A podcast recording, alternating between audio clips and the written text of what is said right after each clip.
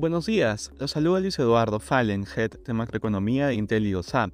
El día de hoy, lunes 12 de febrero, los futuros de las acciones estadounidenses avanzan luego de que el S&P cerrara sobre los 5.000 puntos por primera vez en la historia. En el terreno de datos económicos se publicará la expectativa de inflación a un año de enero esperada por los consumidores, cuyo último registro fue de 3%. Mientras tanto, el mercado estará atento al dato de inflación que se conocerá el día de mañana. En la eurozona los índices presentan retornos positivos.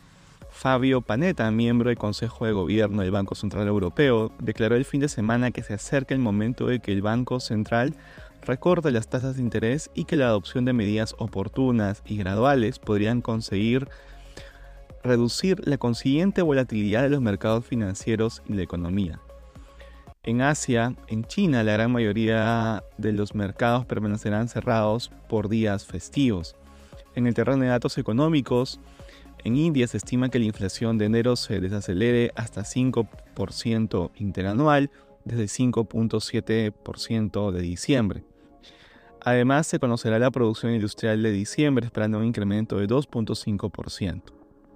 En Latinoamérica destaca que en Perú, tras el recorte de la tasa de política monetaria, el Banco Central señaló que espera que la economía peruana continúe recuperándose durante el primer trimestre del presente año por un mejor desempeño del sector construcción.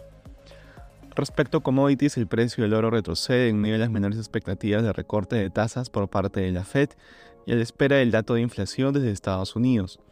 Por otro lado, el petróleo retrocede, ubicándose alrededor de 76 dólares el barril WTI, en medio de los recortes desde los países miembros de la OPEP y la mayor producción desde Estados Unidos.